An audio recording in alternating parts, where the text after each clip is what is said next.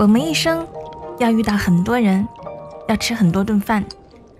我们会因为一道美食想起一个人，也会因为一个人想起爱的味道。晚上十点，说一些好吃的给你听。我是恭喜。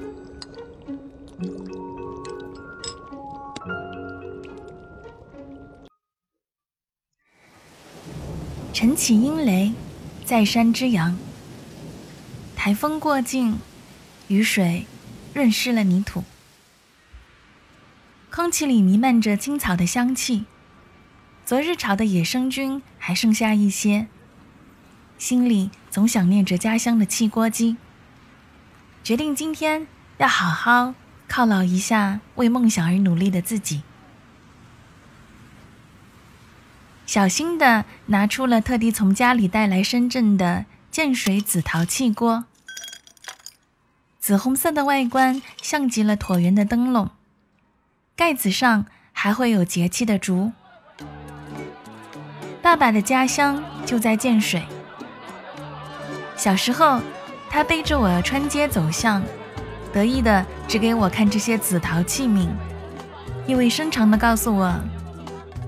丫头，你看，紫红色的陶土被巧匠做成各种形状，再经过大火烧制，请出来之后，经过石料打磨，才能形成这样亮如镜、光照见人的炊具。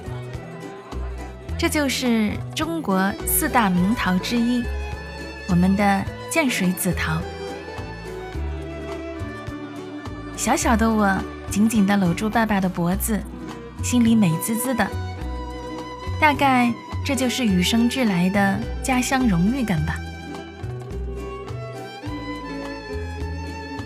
汽锅鸡是云南的名菜之一，因用汽锅蒸制而得名。洗净了土鸡，剁成块状，下锅焯水，放到一边沥干水分。葱姜切好备用。把葱姜放到锅底，然后开始给野菌菇做马杀鸡。我喜欢用手撕开菌子，总觉得手撕的味道要鲜一些。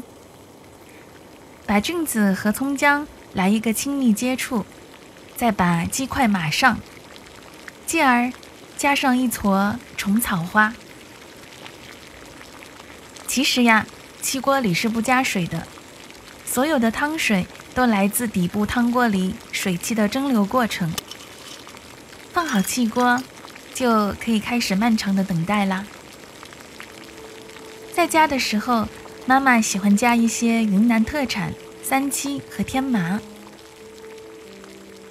建水人把这种做法叫做“凤凰系三奇王”。鸡比作凤凰，三七誉为三奇王，韩信。妈妈说：“这一锅喝下去可以大补元气，强身健体。”每逢看望身体欠佳的亲朋好友，他也总是会早早的起来，把三七细根浸泡洗净，用旺火炖三四个小时，直到鸡肉蒸熟，以致肉骨分离，再仔细的装进保温桶里，骑上单车。送去专属他的厚爱，亲眼瞧见他们喝下了汤，才放心的离去。尤其记得那年高考，我每天都把头扎进各种试题和复习资料里，一门心思只想着考上心仪的大学，吃饭也草草的对付几口。爸爸妈妈见我吃的少，免不了经常劝我多吃一些。也许是考前焦虑，日子一长，终于在某个午后爆发。妈妈习惯性的叫我多吃几口再去看书，我突然就把碗筷一丢，大声的说：“别说了，烦不烦？吃的多能让我考上大学吗？”然后就砰的一声关上了房间的门。刚坐在书桌前。我就后悔了。书页一下一下的翻，什么也看不进去，外面也没有动静。奈何作业太多，深呼吸调整了一下心情，决定都写完再去给父母道歉。埋下头，又回到了书本堆里，一埋就是四五个小时。看了看表，已经快凌晨两点多。因为晚上光顾着发脾气，没有吃几口，肚子也开始咕噜咕噜的叫。爸爸妈妈应该也睡了吧？我轻手轻脚地打开房门，厨房的灯却还开着。我看到妈妈正打开气锅盖，嘟囔着什么。爸爸在一边小声地说：“轻一点，好了没？好了，我给闺女送去。”我好像全身力气都被榨干了一样，像个小兔子一样钻回了自己的房间，脑袋一片空白，说不出话来。